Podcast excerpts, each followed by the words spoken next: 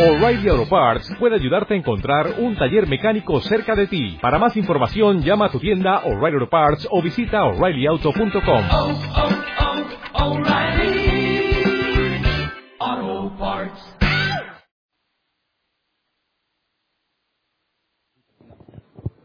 Muy buenas noches.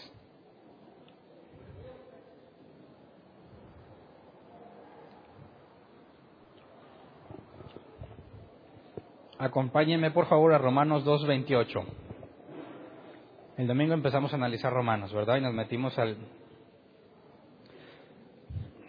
al dilema de la piedra inmovible y la fuerza irresistible.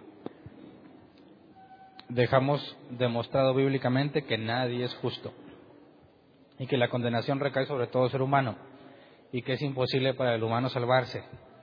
De hecho, es imposible que el ser humano escoja a Dios, imposible según su naturaleza y analizamos ese tema.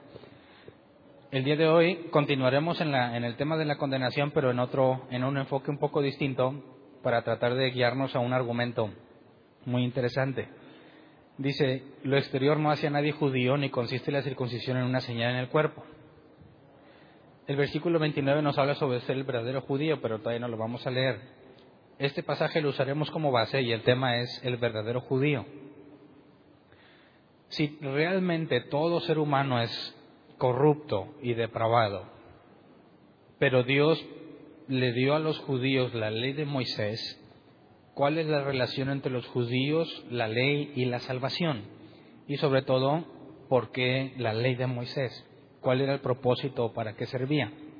Hay mucha confusión y lo digo porque me hacen la pregunta muy seguido, sobre todo en redes sociales. Hace tiempo que aquí ya no me preguntan, pero en redes sociales y todo preguntan, bueno, ¿qué onda con la ley de Moisés? Cuando analizamos que la ley, nosotros no estamos bajo la ley, surge la duda entonces, ¿para qué Dios hizo la ley de Moisés? ¿Para qué se las dio? Entonces, eh, surge una posición interesante en cuanto a la ley, porque si la ley realmente no nos sirve para nada, como podrías llegar a concluir, es, es una, una, conclusión incorrecta, claro que sirve, pero necesitamos analizar por qué. Cuando Dios da la ley de Moisés, establece lo que es bueno y lo que es malo, de una forma muy, digamos, detallada o perfectamente explicada. Pero ya sabíamos que aún antes de que se diera la ley de Moisés o los diez mandamientos específicamente, ya las personas habían sido juzgadas, como por ejemplo Caín, por haber matado a su hermano Abel, a pesar de que no había un mandamiento escrito. Entonces, la ley de Moisés nos revela algo muy interesante y quisiera que empecemos a analizar lo que Pablo dice sobre la ley para luego analizar un argumento muy útil cuando tratamos de explicar nuestra fe a otros o cuando nos demandan razón de la fe en cuanto a lo que es bueno y lo que es malo. Entonces, Pablo nos dejó caer el peso de toda la condenación sobre los humanos, según lo vemos el domingo. y se resumía en que Dios es soberano, hace su voluntad y nosotros también tenemos la capacidad de decidir, tenemos libre albedrío, pero nuestro libre albedrío es corrupto. Somos libres, pero no totalmente libres. Nuestra naturaleza corrupta nos lleva a tomar decisiones equivocadas. Y lo resumimos en dos cosas tenemos malos deseos y nuestro razonamiento es pervertido. Así lo dijo eh, Jesús en Juan 3:19. Dice, esta es la causa de la condenación, que la luz vino al mundo, pero la humanidad prefirió las tinieblas a la luz porque sus hechos eran perversos. Leamos la versión 60, que seguramente estamos más familiarizados en ese pasaje. Dice, y esta es la condenación, que la luz vino al mundo y los hombres amaron más las tinieblas que la luz porque sus obras eran malas. Y el domingo analizamos que Pablo demostró por medio de la escritura exactamente estos dos puntos, que tienes malos deseos y que tus, tu razonamiento es corrupto. Amas, o sea, prefieres las tinieblas, amas más a las tinieblas porque tus obras son malas. Mis deseos internos son malos, por consecuencia mi razonamiento es corrupto. Y en lugar de escoger la luz, que es lo que realmente me libra, escojo las tinieblas. Entonces Jesús resumió la naturaleza humana en estos dos puntos. Tus obras son malas y tu razonamiento es pervertido. Ahora, esto nos lleva a una situación innegable. En Juan 8:34, otra vez palabras de Jesús, dice, ciertamente les aseguro que todo el que peca es esclavo del pecado, respondió Jesús. Entonces, si mi razonamiento es corrupto, lo que yo decida constantemente va a ser corrupto. Nunca me acercaría a Dios por medio de mis propios razonamientos porque las cosas que hago son malas. Entonces soy esclavo del pecado. Y analizamos el domingo que soy incapaz de elegir lo bueno. Por eso es que estoy esclavizado al pecado. Aunque me daña, no dejo de hacerlo. Y una forma práctica y fácil de explicarlo son las adicciones, ¿no? Fumas. ¿Por qué fumas? Yo alguna vez lo he comentado, yo fumaba porque me quería ver cool. Quería pantallar a una muchacha. Y ya después me quedé con el cigarro porque aparte de que me daba aceptación con el grupo de fumadores con el que yo me reunía, me daba en cierta forma, yo pensaba que me daba estilo. Sabía que el cigarro me destruye por dentro, pero no quieres dejar de fumar. Lo mismo pasa con el alcohol, el alcohol te daña, pero te gusta. Así que a pesar de que te estás destruyendo a ti mismo, no eres capaz de dejarlo. Ahí está el asunto, estás esclavizado por tus malos deseos y tu razonamiento pervertido. Te gusta tanto que lo sigues haciendo y tu razonamiento es corrupto porque dices, bueno, me gusta y lo voy a hacer, a pesar de que sabes que la opción sabia, la opción correcta es la de preservar la vida, ¿no? Así que no me alcoholizaría, ni fumaría, ni me drogaría si realmente tuviera la capacidad de elegir lo bueno. Entonces así se demuestra que nuestros malos deseos y nuestro razonamiento pervertido o corrupto nos tiene esclavizados. Entonces, ¿cómo le hacemos para tratar de relacionar a lo que le pasa a nosotros los gentiles? Es decir, todos en cuanto a la naturaleza humana estamos así o los judíos no. Los judíos tienen una naturaleza diferente o tienen la misma naturaleza que todo ser humano. Lo digo porque es muy común eh, en otros ambientes cristianos que ponen un lugar superior a los judíos simplemente por el hecho de ser judíos. Si en algunas congregaciones en las que yo llegué a asistir, antes de entender muchas cosas de la escritura, hablar con un judío o tener un judío de cerca era mega wow, o sea, estás hablando con alguien del pueblo de Dios. Y me han contado historias muy tristes de cómo las iglesias hacen demasiado énfasis en ayudar, en bendecir, en prosperar, mantener incluso a una persona judía que viene por estos lugares. Entonces, ¿los judíos están exentos de esta situación? O sea, ¿su naturaleza es distinta a la de los seres humanos o tienen la misma naturaleza igual de pervertida que nosotros? Bueno, Pablo nos explica de esta forma, Romanos 2, 12 al 13. Dice, todos los que han hecho pecado sin conocer la ley, también perecerán sin la ley y todos los que han pecado conociendo la ley, por la ley serán juzgados, porque Dios no considera justos a los que oyen la ley, sino a los que la cumplen. Entonces Pablo nos pone en la misma condición a judíos y a gentiles. Ambos están igual de pervertidos y de corruptos. Entonces, ¿qué onda con la ley? Si ellos, teniendo la ley, siguen siendo humanos corruptos, ¿cuál es el beneficio? ¿Me explico? Y luego Pablo nos adentra en este punto para explicarnos un poco cómo el judío sigue siendo incapaz de cumplir la ley completamente. Vamos a Romanos 2, 17 al 25. Dice, ahora bien, tú que llevas el nombre de judío, que dependes de la ley y te jactas de tu relación con Dios, que conoces su voluntad y sabes discernir lo que es mejor porque eres instruido por la ley, pausa. Fíjate, por medio de la ley ellos saben que es lo mejor. Por consecuencia también saben lo que es peor para ellos. Por medio de la ley tienen la capacidad de hacer una distinción entre lo que es bueno y lo que es malo, entre lo que es correcto hacer y lo que es incorrecto hacer. Son dos cosas diferentes. Algo es bueno o malo.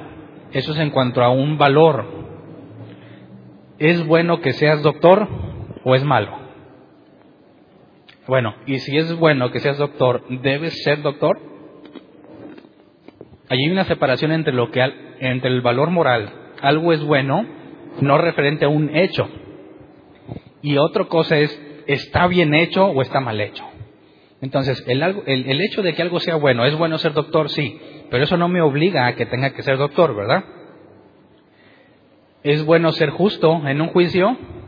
Sí. ¿eso me obliga a ser justo?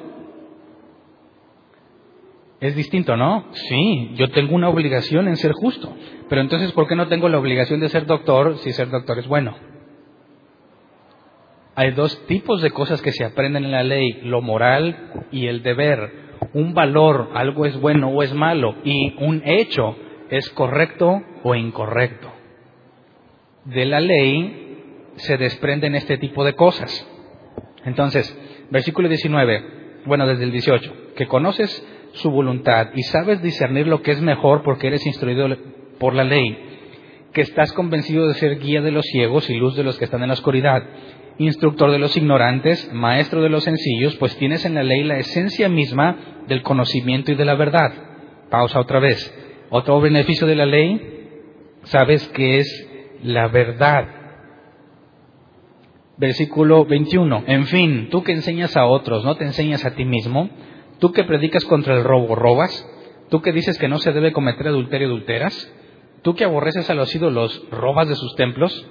Tú que te jactas de la ley, deshonras a Dios quebrantando la ley. Así está escrito, por causa de ustedes se blasfema el nombre de Dios entre los gentiles. La circuncisión tiene valor si observas la ley, pero si la quebrantas, vienes a ser como un incircunciso. O sea, el hecho de que yo sepa qué debo de hacer, no me da la capacidad de hacerlo. Y si yo sé lo que debo de hacer, pero no soy capaz de hacerlo, ¿de qué me sirve? De nada. Pero entonces, ¿por qué Dios da una ley que no sirve para nada? O sí sirve, ya que vimos que de ahí conoces la verdad, de ahí conoces qué es bueno y malo y qué es correcto o incorrecto. ¿Tiene valor o no tiene valor? ¿Dios pretendía salvarlos o meramente les está dando información? Romanos 2, 28 y 29. Dice, lo exterior no hace a nadie judío ni consiste la circuncisión en una señal en el cuerpo. El verdadero judío lo es interiormente y la circuncisión es la del corazón, la que realiza el espíritu, no el mandamiento escrito. El que es judío así lo alaba a Dios y no a la gente.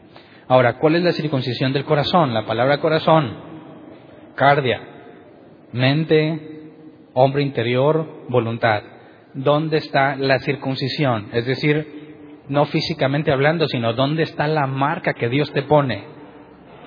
No en la carne, sino en la mente. Y se acuerdan que hablamos del Espíritu Santo y lo que el Espíritu Santo hace a nuestra mente.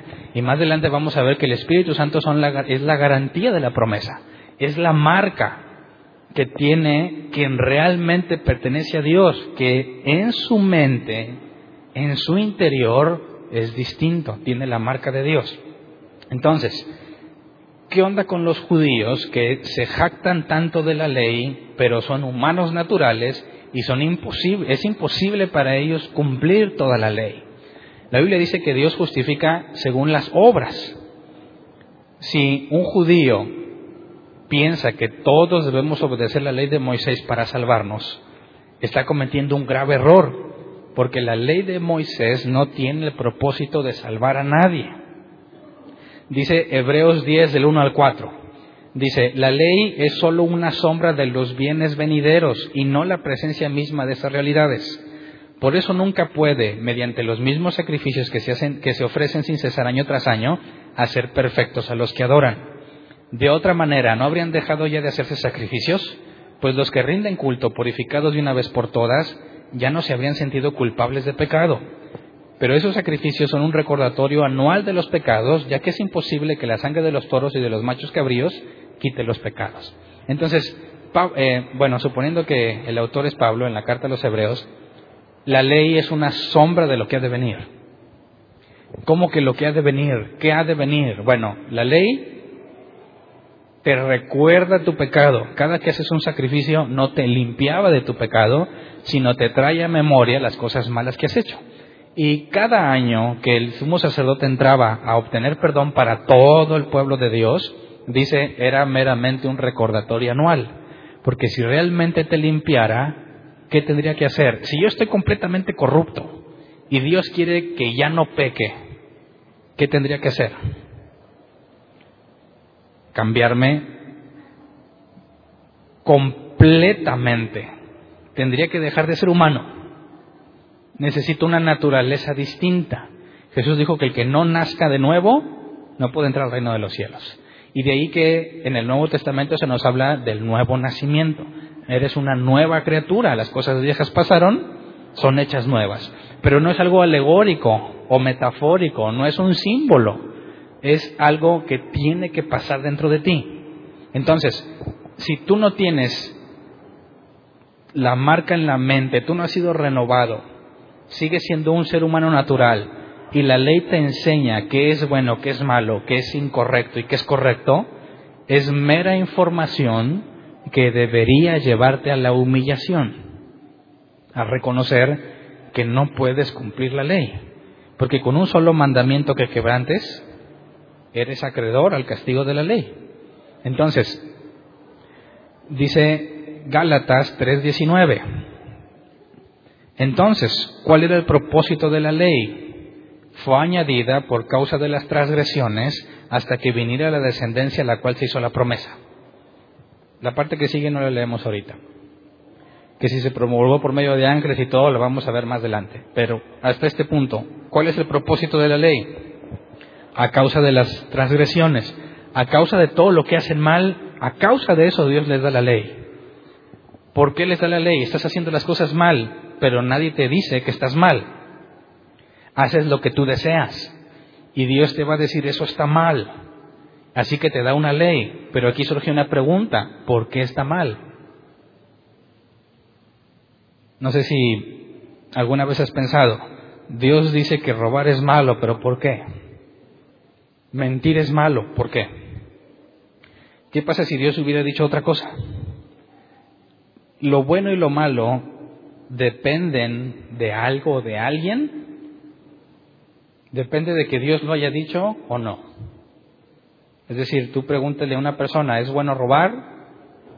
La gran mayoría te va a decir que, que no, es malo. Pero si les puestas el caso de Robin Hood, que robaba a los ricos para ayudar a los pobres, entonces robar era bueno en el caso de Robin Hood. Y algunos dudan y van a decir, bueno, pues a lo mejor sí es bueno porque le robas a los malos. Pero el hecho de robar es bueno o es malo. Dices, bueno, es malo, definitivamente es malo, ¿por qué? Ahora, un ejemplo que quizás aclare más las cosas. ¿Es bueno matar a un bebé por diversión? Obviamente dirías, no. Pero ¿qué tal desde el punto de vista del que se divierte? Para él es muy divertido, ¿por qué sería malo? Entonces, tenemos que llegar a dos conclusiones. Dios les pone la ley y les muestra la verdad según lo dijo Pablo. Les muestra qué es bueno y qué es malo, qué es correcto y qué es incorrecto basado en qué, porque dice que el objetivo era que debido a las transgresiones de la gente se revelara. Y es una sombra de lo que va a suceder. Tendría que darse hasta que se cumpliera, hasta que viniera la renovación. Entonces, ¿qué es lo que Dios está haciendo cuando les revela la ley? No les propone salvación, les muestra algo muy, muy profundo. Problema que nuestra cultura actual parece que todos hemos olvidado por completo. La pregunta consiste en si hay algo que es realmente bueno independientemente de lo que las personas piensen. ¿Qué opinas? ¿Existe lo bueno y lo malo de manera que no depende de cómo lo veas? ¿Realmente existe eso o no existe? Cuando tú hablas con personas que no son creyentes, ya sean ateos o agnósticos, eh, bueno, defino, ateo es aquel que dice no hay Dios y tengo evidencia de que no hay un Dios. ¿Qué es un agnóstico? ¿Alguien sabe? Agnóstico es el que dice, no sé si hay un Dios, puede que sí, puede que no, no tengo evidencia ni de ni a favor ni en contra. Un agnóstico dice, no sé y no me interesa. El ateo dice, no hay Dios y me consta. Y el teísta, hay Dios y me consta. Entonces, ahí están los otros, los gnósticos. Ay, yo creo que hay un Dios, pero no tengo evidencia. ¿Me explico? Los gnósticos ni siquiera hablan de un Dios, sino de una fuerza. Entonces, no hablemos de los gnósticos hoy. Cuando tú hablas con un ateo o un agnóstico, para empezar, si te dice que es agnóstico es porque ya le he echado coco, ¿verdad? Normalmente todos dicen que son ateos, pero realmente no lo son, a menos que tengas evidencia. Y por ahí hubo revuelo cuando creo que fue el Papa Francisco dijo que los ateos no existen. ¿Y cómo que no existen? Decían los ateos, aquí estoy. No, es que no entiendes de qué está hablando. ¿Quién me puede dar evidencia de que Dios no existe? Nadie, nadie le ha podido proporcionar. Entonces dices, los ateos no existen. Pero entonces, ¿los, teístas existen? ¿Quién ha dado evidencia de que Dios existe? ¿No es lo primero que te pide un ateo? A ver, dame evidencia de que Dios existe. ¿Y qué le dicen los cristianos? No, no, eso es algo que tú crees. ¿Pero hay evidencia? ¿Qué opinas? ¿Hay evidencia innegable de que Dios existe? Si tú quieres hacer un experimento físico, jamás vas a poder demostrar que Dios existe. ¿Verdad? Nuestros amigos ateos o gnósticos dicen, a ver, yo te, hazme un experimento, muéstrame de una forma física que Dios existe. Y el cristiano le dice, no se puede. ¿Por qué no se puede? Pues porque Dios no es material, ¿verdad? Dios no es algo físico, es algo, le llaman metafísico, algo que no tiene nada que ver con el mundo natural. Entonces, las pruebas de que hay un Dios no pueden ser físicas ni naturales. Tendrían que ser metafísicas, le llaman. Un ejemplo de algo que no es físico, pero que puede ser cierto. La lógica. ¿Alguien sabe qué es la lógica? ¿Cuándo algo es lógico y cuándo algo es ilógico? Cuando le dices eso es ilógico, ¿es ilógico de forma relativa o es realmente ilógico? Hay reglas de la lógica que aplican para todo ser humano, aunque la lógica no es algo físico.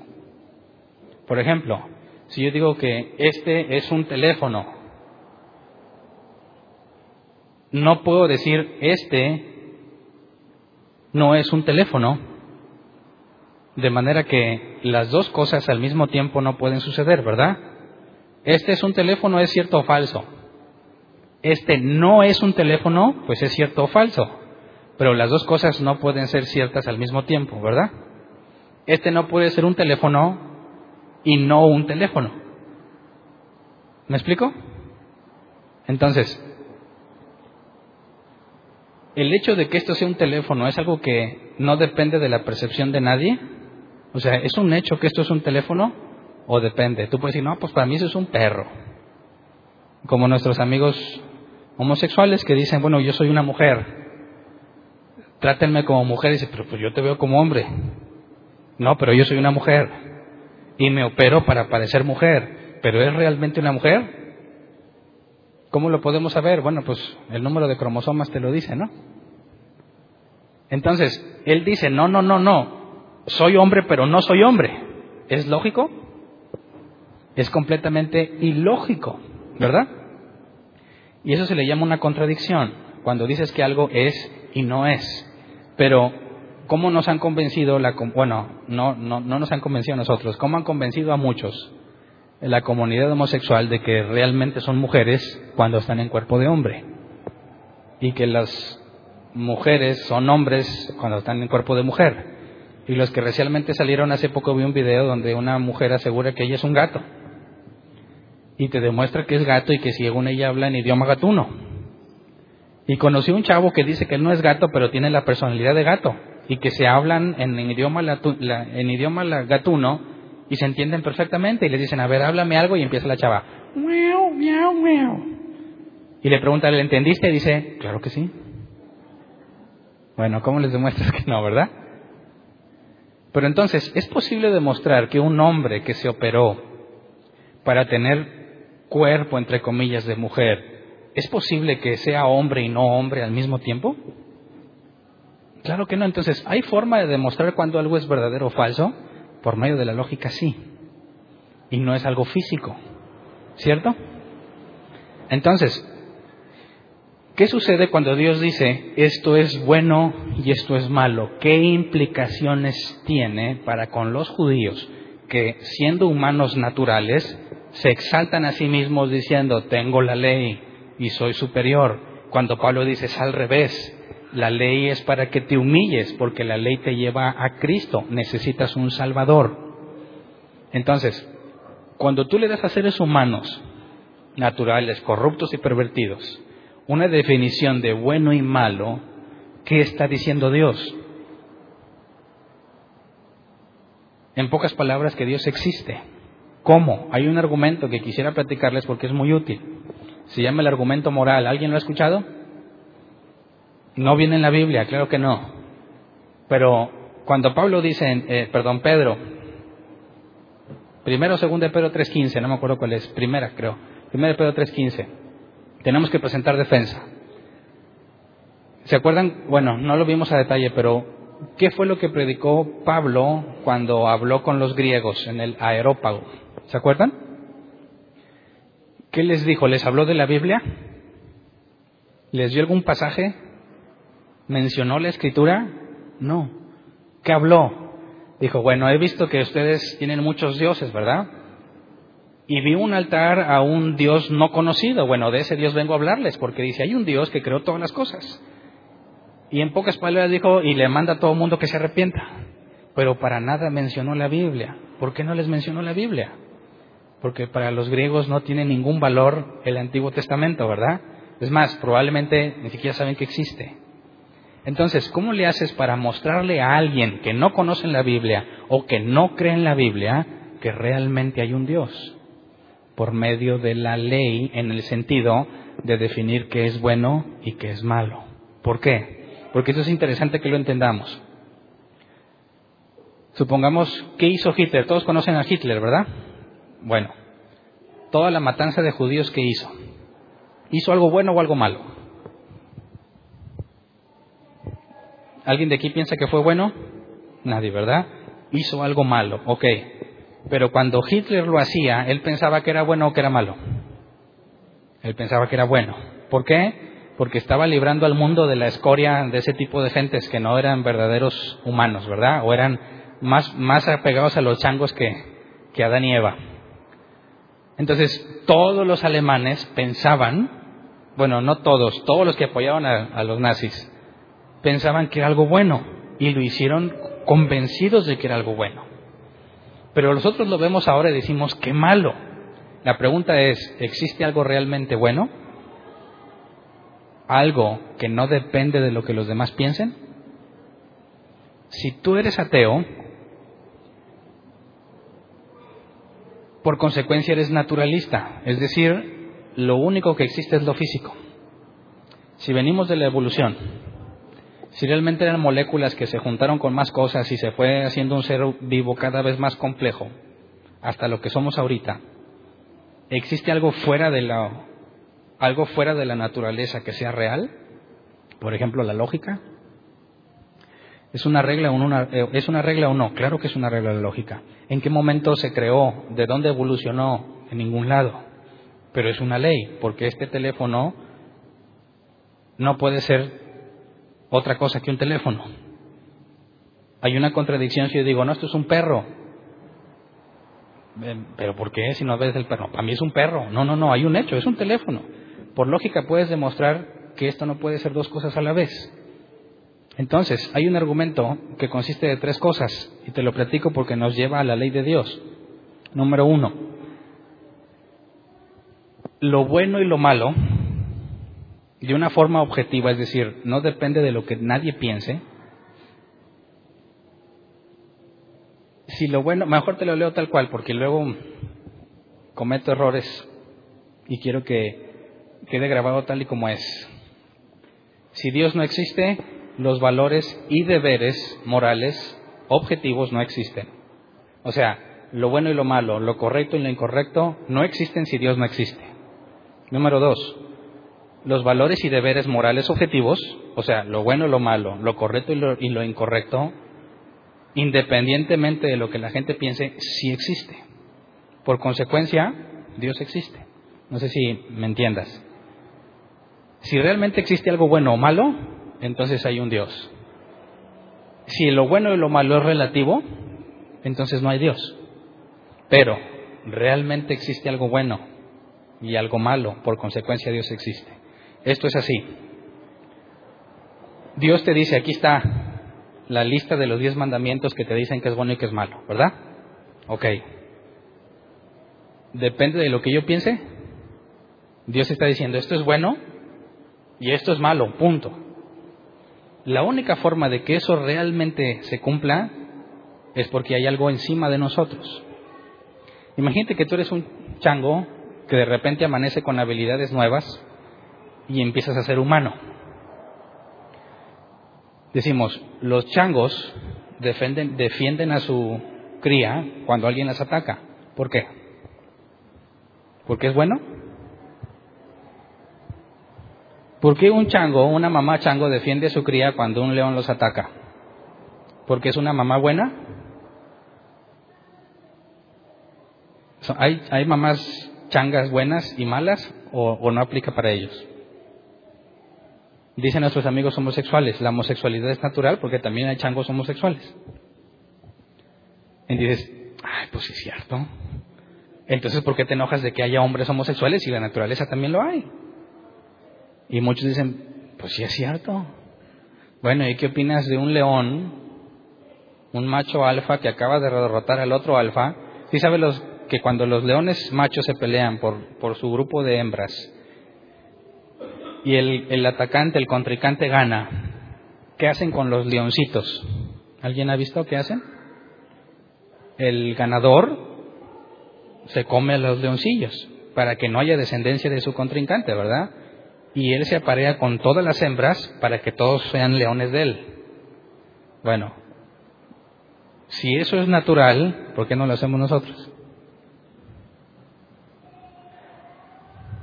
Digo, si hay leones homosexuales, y entonces es perfectamente aceptable que haya humanos homosexuales, bueno, entonces cuando se divorcien y venga el nuevo, tiene que matar a los hijos del otro para asegurar su descendencia. Y dice, no aplica. A ver, ¿el león es malo porque se comía los leoncitos del otro? ¿Es un león bueno o es un león malo? Y dices, ah, caray, como que no aplica, ¿verdad? Y cuando un león se come una cebra, ¿es bueno o es malo? ¿Qué opinas? Pero si yo mato a otra persona para comérmela, ¿soy bueno o soy malo? ¿Hay diferencia o no hay diferencia? Tú no puedes decir a un animal que es bueno o malo según lo que hace. ¿Por qué? Pero si yo lo que hago si es bueno o malo. Porque hay diferencia entre los animales y nosotros. Ahora, si todos evolucionamos no debería haber ninguna diferencia, ¿sí o no? Si todos venimos de los animales, entonces no hay diferencia entre lo que nosotros hacemos y lo que los animales hacen. ¿Cierto? Entonces, cuando alguien que no cree en Dios dice, hey, yo no necesito esas reglas, yo no necesito los diez mandamientos para ser una buena persona. Tú dices, bueno, pues está bien, tú puedes ser bueno sin los mandamientos, ¿verdad? Pero esa idea desaparece hasta que alguien viene y le roba. Porque cuando le roban, ¿qué va a tratar de hacer cuando le robaron? ¿Va a ir a poner una demanda? ¿Va a demandar que se le haga justicia? Y tendrías que preguntarle por qué. Pues porque me hicieron mal. ¿Basado en qué? Al otro le fue muy bien, ¿no? Si te robaron tu teléfono, el otro se va feliz y hasta dice, gracias Dios porque este día estuvo bueno. Y al que le robaron, dice, qué malo. Entonces, nuestros amigos ateos no pueden demostrar bajo ninguna circunstancia que el bien y el mal existen. ¿Me explico? porque todo depende de lo que tú hagas. Cuando Dios dice esto es bueno y esto es malo, te está dando información muy importante para el judío. Te está diciendo que hay algo que no depende del ser humano. Y a pesar de que nuestros amigos ateos no lo quieren ver, ningún ateo que yo haya conocido te puede decir, bueno, matar bebés por diversión puede ser bueno. Ni aquí ni en China, ¿verdad? Entonces realmente hay cosas malas, ¿no? Entonces, si algo es bueno o es malo, independientemente de lo que la gente piense, es una prueba irrefutable de que hay un Dios. ¿Por qué? Porque el bueno y lo malo, que no dependa de nosotros, nosotros no pudimos haberlo creado. ¿Me explico? Tuvo que haber sido definido antes, de una forma completamente ajena a nosotros. Cuando Dios le da la ley a los judíos, les está diciendo, hay un Dios, hay cosas buenas y cosas malas, no me importa lo que pienses. No sé si me explico. Ninguna cultura tuvo ese conocimiento. Todas las culturas tenían sus reglas basadas en lo que ellos creen. Por ejemplo, los del Islam tienen permitido matar y el Corán les, les dice, Mahoma les dijo, maten a los infieles. Al que no se quiera convertir a Alá, mátenlo. Entonces, todo lo que ves del terrorismo, ellos lo hacen obedeciendo lo que su profeta les dijo. ¿Verdad? ¿Eso es malo? Claro, según la ley de Dios, eso es malo. No asesines, es el mandamiento no matarás. El original es no asesines. Entonces, cuando nosotros tratamos de probar la existencia de Dios, hay argumentos lógicos que nos demuestran que hay algo superior, algo por encima del ser humano, que no proviene de la evolución ni del azar, sino que hay algo puesto ahí independientemente de nosotros. Ahora esto nos lleva a otra pregunta. Tú pregúntale a cualquier persona que te dice que no hay un Dios. No sé si conozcan a Richard Dawkins el ateo más famoso que hay. Él dijo, cuando tú lees el Viejo Testamento, que Dios le dice a Josué, extermina a todos, ¿verdad? ¿Es bueno o es malo? ¿Era bueno exterminar a los cananitas o era malo? ¿Quién me da una razón? ¿Es malo? Dices, bueno, entonces ¿por qué Dios le ordenó si Dios es bueno?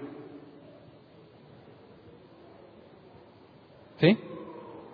¿Entiendes el problema? Ah, es bueno. Entonces matar no es un valor que depende que no depende de las personas, porque los diez mandamientos dice no matarás, pero Dios mandó que mataras. Entonces, ¿cuándo es bueno y cuándo es malo? O depende de lo que Dios diga. No sé si me explico. La ley de Dios trae una serie de preguntas muy profundas que ningún ser humano en la historia podría formularse si no se le establece qué es bueno y qué es malo de una forma completamente independiente del ser humano. Ningún ateo puede demostrar que algo es bueno o es malo. No hay forma si todos venimos del azar. No te pueden asegurar que existe la verdad. ¿Existe la verdad? Te dicen, claro que no, la verdad no existe. ¿Y eso que me dijiste es verdad?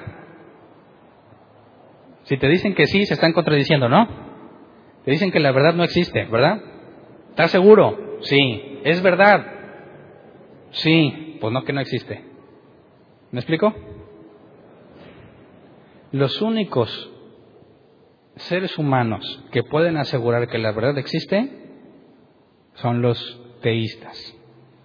Los únicos cuya visión de las cosas, su forma de vivir, sus convicciones apuntan hacia algo bueno o hacia algo malo son los que creen que hay un Dios, ningún otro.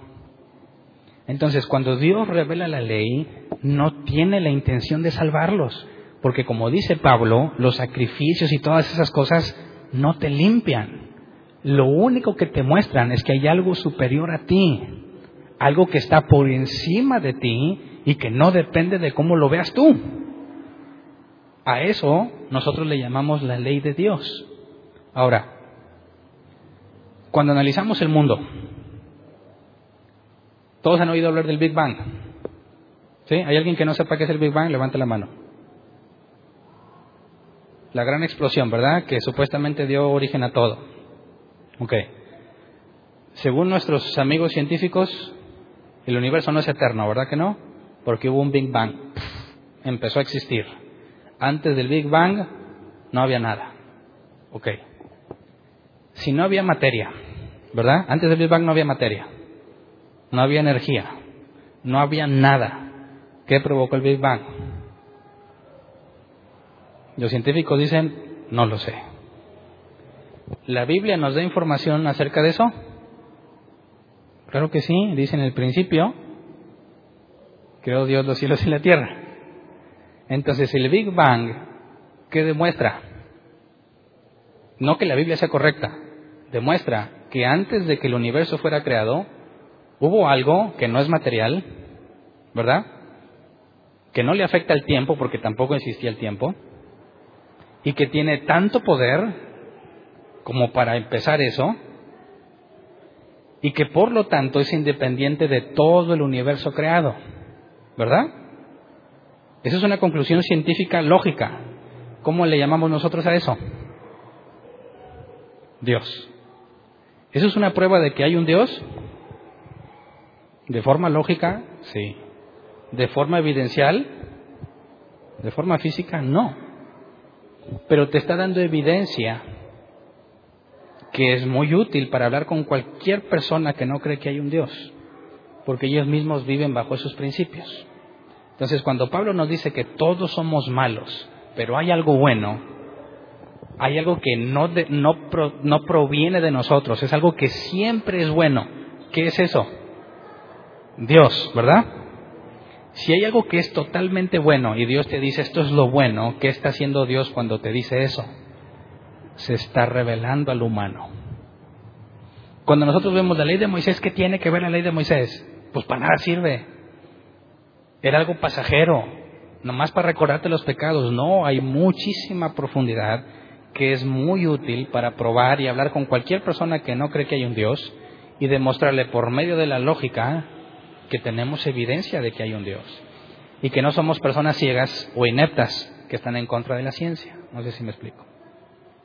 Entonces, una última pregunta que seguramente te va a hacer cualquier persona cuando le hables del, del bien y del mal. Es una pregunta capciosa.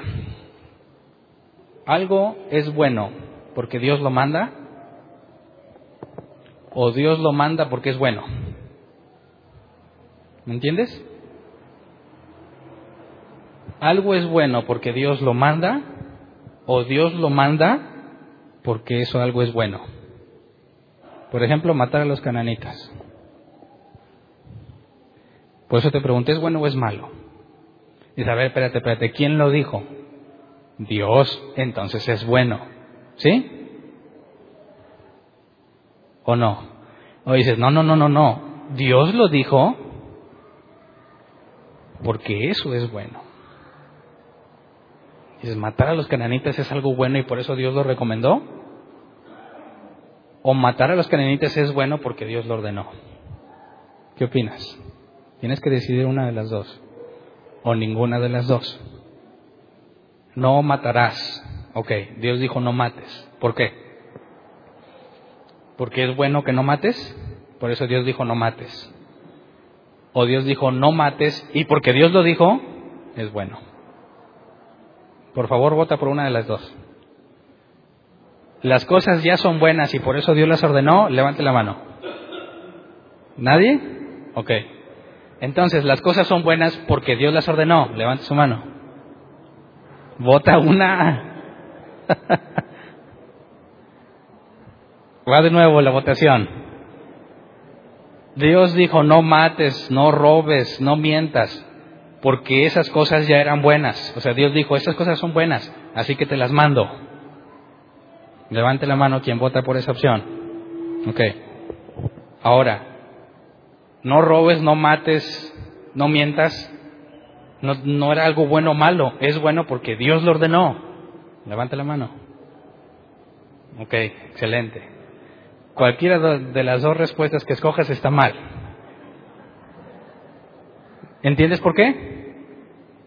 Número uno, Dios vio que robar, matar y mentir eran buenas cosas. Por eso te las mandó. ¿Qué significa eso? Que lo bueno no depende de Dios. Que ya había algo bueno que Él no creó. Por consecuencia la Biblia es mentira. ¿Me entiendes? Híjole. Entonces la otra. Ah, bueno. Entonces, Dios te dijo, no robes, no mates, no mientas. Y en el momento en que te lo ordenó, se convirtió en algo bueno. Eso nos lleva a otro problema. ¿Por qué? Te van a preguntar, entonces si Dios te ordena, viola a toda la mujer que quieras, ¿eso ya es bueno? Decir, no, pero Dios lo dijo. Y tú dijiste que lo que Dios diga es bueno. ¿Me explico? Entonces, eso significa que lo bueno y lo malo son relativos. Así que todo lo que te hablé ahorita en cuanto al argumento de que existe algo bueno, independiente de lo que, independientemente de lo que pienses, es falso. Si las cosas que Dios manda son buenas porque Él las manda, entonces no existe el bien y el mal. Depende del humor que Dios traiga. Y no puedes decir que la Biblia dice Dios es bueno. No es cierto, porque lo bueno depende de lo que diga. Así que no es su naturaleza, es lo que ordena. Por tanto, la Biblia es falsa. ¿No entiendes? ¿Cómo respondemos eso? Cuando Dios dijo, no robes, no mates, ¿por qué lo dijo? No porque ya era bueno, ni fue algo bueno porque lo dijo. La respuesta es simple. Dios te está diciendo cómo es Él. ¿Me explico? Es su naturaleza. No es que las cosas eran buenas independiente de Dios, es bueno porque así es Dios. No es bueno porque lo mandó, no, no es porque lo mandó, te está diciendo cómo es Él. Dios es bueno, Él es lo bueno, no hay nada fuera de Él. ¿Me explico? Entonces cuando demostramos que algo es bueno o malo, independientemente de lo que pienses, ¿cuál es la conclusión lógica? Hay un Dios, el Dios de la Biblia. ¿Me explico? Y hasta el día de hoy no existe ningún argumento proporcionado por un ateo, y esto tiene cientos de años, nadie ha podido demostrar que es falso. Estudialo, se llama el argumento moral. Es uno de los argumentos más fuertes y contundentes hacia la existencia de Dios. Mm, el bien y el mal no son relativos. Entonces, ¿qué pasa cuando leemos en la Biblia que Dios da la ley? Nos pasa, mira, de largo y no nos damos cuenta de la implicación de la semejante revelación que Dios le da a la humanidad. Cuando le da la ley de Moisés, dice Dios, yo soy lo bueno. Cualquier cosa que hagas que no sea conforme a mi naturaleza es malo y es independiente de lo que tú pienses. ¿Me explico? Por eso todos seremos juzgados y, hallados culpables porque somos corruptos y no nos parecemos a Dios. Y todo lo que hacemos es opuesto a lo que Él haría. Por eso todos somos culpables. ¿Me explico? ¿Por qué ninguna persona puede estar ante Dios? Porque Él es bueno. Eso significa que es como los vampiros y el sol. Que si nosotros vemos a Dios, ¡ah! me quema y me deshago. No es una fuerza que me destruya. No puedo estar ante un Dios justo que es perfectamente bueno. Porque ¿qué es la consecuencia natural? Juzgarte. ¿Y el resultado?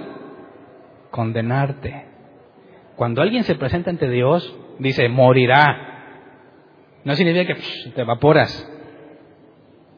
Acercarte, acercarte a lo bueno siendo corrupto acarrea juicio inmediato. ¿Para los judíos también? ¿Para los que no creen en Dios? Para todo ser humano. Así que Pablo dice, ¿dónde está la jactancia? ¿Qué te hace sentir superior a los demás? ¿Hay alguna razón por la cual tú eres mejor? Ninguna. Porque todos estamos condenados, porque todos pecamos. Entonces, ¿en qué consiste la salvación? Pablo te dice, la ley fue muy útil porque te hace ver quién es Dios, pero eso no te capacita para hacer lo que a Dios le agrada. Cuando los ateos dicen, sí, sí hay un Dios, ¿ya son salvos? Claro que no, ¿por qué? Porque siguen siendo humanos naturales. ¿Qué se requiere para salvación? El domingo dijimos que Pablo dijo, no me avergüenzo del Evangelio. ¿Por qué? porque es poder de Dios. ¿Y qué significaba la palabra poder? Capacidad para realizar. Entonces, ¿qué es el Evangelio? La buena noticia, ¿cuál es? ¿Que Cristo te ama? No. ¿Cuál es la buena noticia? Alguien que me diga, aquí hay puros cristianos, ¿no? ¿Cuál es la buena noticia? ¿Una vida abundante? No. ¿Sanidad? No. Recibes la capacidad de hacer lo bueno. ¿Me explico? ¿Para qué me sirve? Para ser hijo de Él. Jesús dijo, ustedes son hijos de vuestro padre el diablo, y me lo sé en la versión 60. Ustedes son hijos de vuestro padre el diablo porque hacen lo que él lo que es de él. Para que tú seas hijo de Dios, ¿qué tienes que hacer? Ok, hacerlo de Dios, pero me equivoco, ¿no? ¿Por qué? Porque sigo siendo humano. Entonces el Evangelio, ¿en qué consiste? En que hay un cambio, la circuncisión en la mente, una marca que te hace ver, hay algo bueno, por consecuencia hay algo malo que no depende de mí. Y cuando yo me comparo contra eso, me humillo y me lleva a la gracia de Dios, decir, Dios, no merezco nada de ti, soy culpable. Y Jesús dijo que el que ora como el publicano, Dios se propicia a mí porque soy pecador, es aceptado ante Dios, pero el que llega, gracias porque yo soy cristiano, porque te doy los diezmos y las ofrendas, porque pacto contigo y tengo poder para atar y desatar y la oración poderosa que me diste. ¿Qué dijo Jesús? Ese no es aceptado por Dios. ¿Entiendes cómo el Evangelio te da la capacidad? ¿Para qué sirve la ley entonces? Es una prueba del estándar que es la naturaleza de Dios en la cual todos debemos compararnos y por consecuencia todos quedarían humillados. ¿Me explico? Entonces, ¿cómo sabes que alguien realmente recibió el Espíritu Santo? ¿Cuál es la evidencia? Número uno, la humildad. ¿Sí o no? ¿Qué pasa con el que dice, es que yo soy hijo de Dios, hijo del rey y me merezco lo mejor? a, qué ¿A qué conclusión llegas cuando los escuchas hablar así? Seas mentiroso, porque tus propias palabras te condenan. No entiendes quién eres ni lo que Dios ha hecho por ti. Y a pesar de lo inmundo que somos, te ha puesto su Espíritu Santo para santificarte, que es algo que vamos a ver más adelante en la carta a los romanos. Pero el hecho principal es que entendamos que cuando Pablo dice que entre judío y gentil no hay diferencia, ¿sabes por qué? Porque tenemos la misma naturaleza. Entonces, ¿para qué se servía? ¿Cuál era el beneficio de ser judío? Tenías la revelación de quién es Dios, cómo es Él, pero no para salvarte, sino para que te humilles. Por eso la Biblia dice que Dios dijo, traeré un nuevo pacto. No el de Moisés, uno nuevo que te grabaré en tu mente y en tu corazón. La ley de Moisés se le dio a los judíos para que vieran que entre toda la humanidad, que son incapaces de verlo, ellos tuvieran la capacidad de decir, soy malo. Y por consecuencia, se humillaran ante Dios y Dios los respaldara. Pero como no hicieron eso, ¿qué les pasó?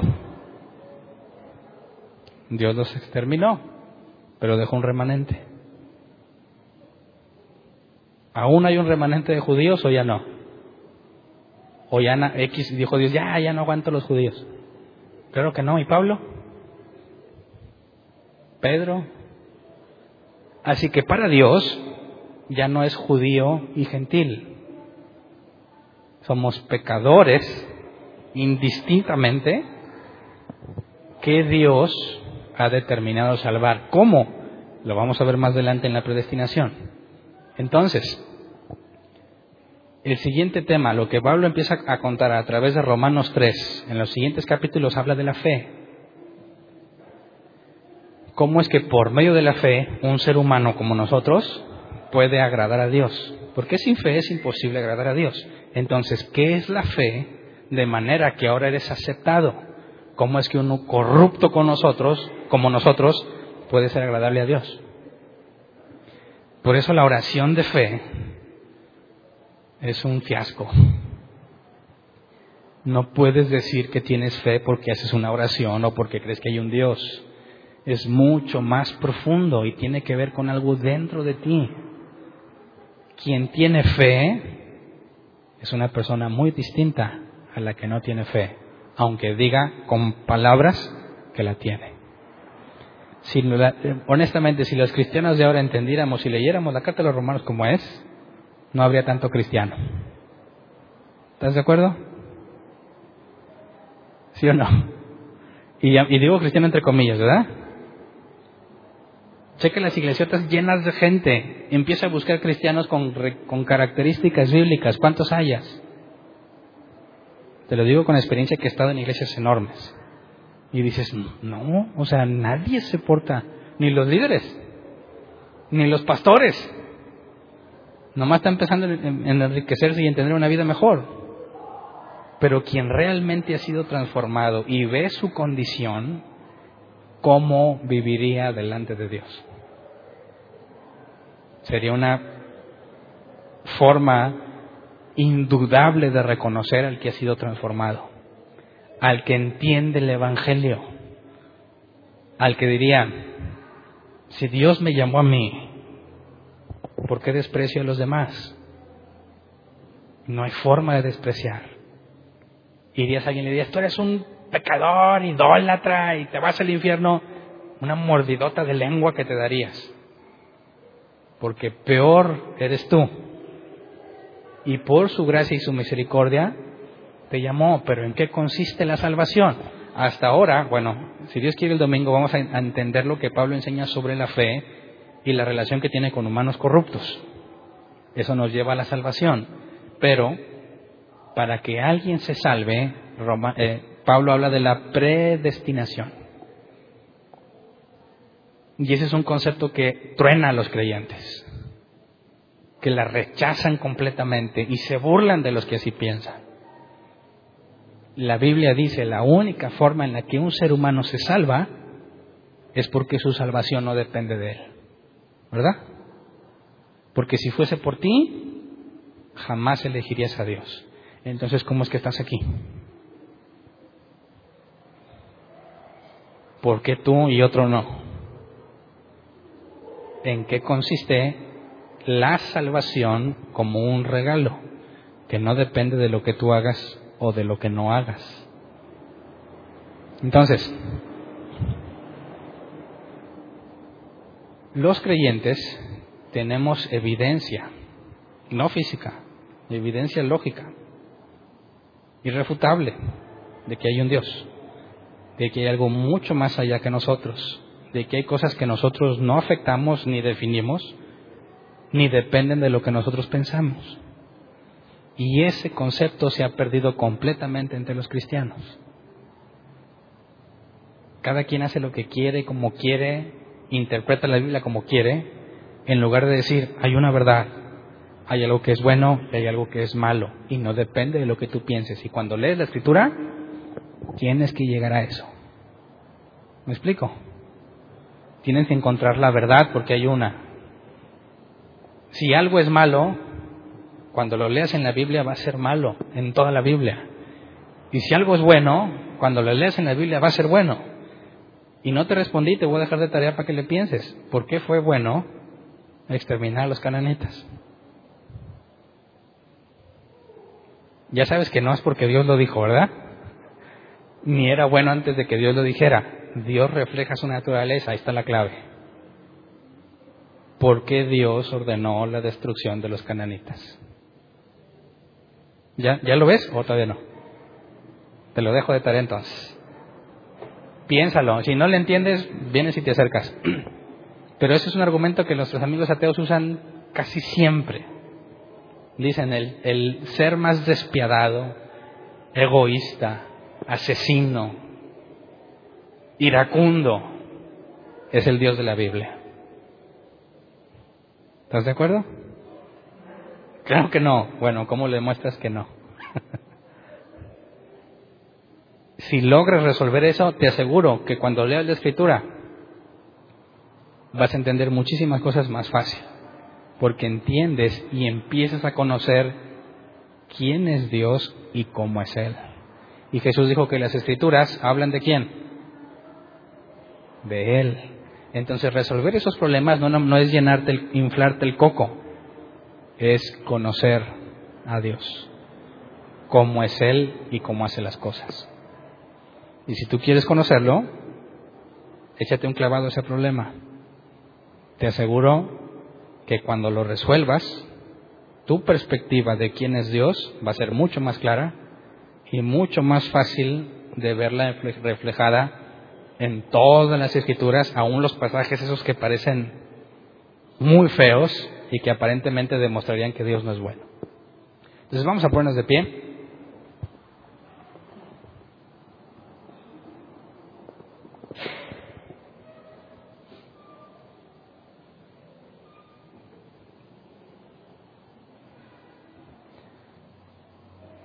Cuando Pedro dijo que estemos dispuestos a presentar defensa, implica analizar el tipo de cosas de las que te hablé hoy. Es de cristianos analizarlas. Algunos he leído y me han dicho, es que eso no es bíblico. Pues no, no es bíblico. Pero si tú quieres hablarle a alguien que no cree en la Biblia, ¿de qué sirve decir la Biblia?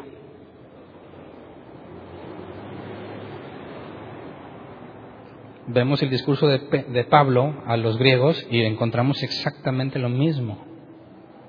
Necesitas entender cómo es Dios y te aseguro que la lógica y más argumentos van a hacer sentido. Y vas a poder hablar con alguien que dice, yo no creo en la Biblia, para mí es basura. Está bien, tengo otras cosas para demostrarte que hay un Dios. ¿Es malo que lo hagas? Al contrario. Ahora eso no va a convertir a nadie. Eso lo único que nos permite hacer es hacer lo que Pedro dijo. Presenta defensa. ¿Verdad? Presento razón de mi esperanza. No estoy loco ni creo en cosas ilógicas. Es perfectamente lógico lo que creo. Cuando dice que en el principio era el verbo y el verbo era Dios, ¿cuál es la palabra en griego para verbo? Logos. ¿De dónde viene lógica? Y ahí, ¿quién es el logos? Jesús. ¿Está peleado con la lógica? Usar la lógica para hablar de Jesús es hablar de Jesús, según el Evangelio de Juan en griego. Así que usar la lógica no es algo antibíblico. Jesús es la regla de la cual proviene la lógica. Hablar de la lógica es hablar de Dios. Dios no se contradice, dice la Escritura. Entonces hay más información a la cual debemos analizar para estar preparados para dar defensa y para cuando nos topemos en pasajes donde hablan sobre la ley, sobre lo que es bueno y lo que es malo, nos ayuden a entender un poco más quién es Dios y nos capaciten, según su voluntad, para presentar defensa de una forma más efectiva más adelante, si Dios quiere, y estaré esperando el momento uno porque hay muchas otras, otras cosas que hacer, quiero que tengamos un curso de apologética. Todo este tipo de cosas, el argumento moral, el argumento cosmológico, el argumento de diseño, muchos dilemas y cosas de un sentido lógica que para nada contradicen la Biblia, que te ayudan a presentar una defensa clara ante todos aquellos que no les interesa escuchar la Biblia, pero te permite demostrar que hay un Dios. Y aunque no sería para principiantes, o sea, si tú vas empezando en el cristianismo, no te metas a ese curso. Métete a estudiar la Biblia primero. Los que ya están más correteados, a eso sí, necesitamos estudiar eso. Pablo se defendió, Pedro nos pide que defendamos, tenemos una obligación, sí o no. Entonces oremos. Como ven, para que Dios nos capacite y seamos eficientes a la hora de exponer lo que la Biblia enseña, aunque hablemos con personas que no conocen la Biblia. Vamos a orar, Señor. Tu palabra dice que toda la palabra es útil para instruir, para corregir. Cuando tú nos dices a través de Pedro que debemos estar listos para dar razón de nuestra esperanza, queremos pedirte que nos capacites para cumplir con esos pasajes así como capacitaste a Pablo para hablar ante un grupo de personas que no tenían ningún conocimiento previo de quién eres. Y la escritura que tenían los judíos no era de ningún valor para ellos. Aún Pablo presentó defensa y hubo personas que se acercaron buscándote. Cuando Pablo terminó, aunque no lo dejaron terminar, Hubo personas que se acercaron a Pablo porque querían conocer de ti y tú empezaste una iglesia porque los elegiste. Eso muestra que aún dando argumentos lógicos pueden ser usados para que tú alcances a aquellos que desconocen o no creen en la escritura. Así que en medio de todas las obligaciones que tenemos como creyentes, danos la capacidad de aprender, como le enseñaste a Pablo, la manera de expresarnos y de mostrar nuestra fe de forma correcta ante los incrédulos. No pretendemos convertirlos, pretendemos cumplir con lo que se nos ha encomendado. Así que te pedimos de tu gracia cuando hablemos con todos aquellos que nos cuestionen. Danos gracia para hablar de forma amena y de buen gusto. Danos gracia para no presionar a las personas, para exponer lo que hemos creído de una forma lógica y razonable y que tú hagas lo que para nosotros es imposible, revelarles a Jesús para que acudan a ti. Haz de nosotros, Señor, personas capaces para hablar, como dijo Pablo, entre los judíos como judío, entre los gentiles como los gentiles, entre los sabios como sabio y los ignorantes o no estudiados, como dice Pablo, también saber ganarnos a ellos, que podamos ser herramientas útiles para predicar el Evangelio, Señor. Así que te pedimos que en medio de todos los que estamos aquí, tú capacites a los que has llamado para esa tarea, que nos dé las herramientas para avanzar y que podamos hacer todo lo que esté a nuestro alcance para buscar la verdad revelada en las Escrituras.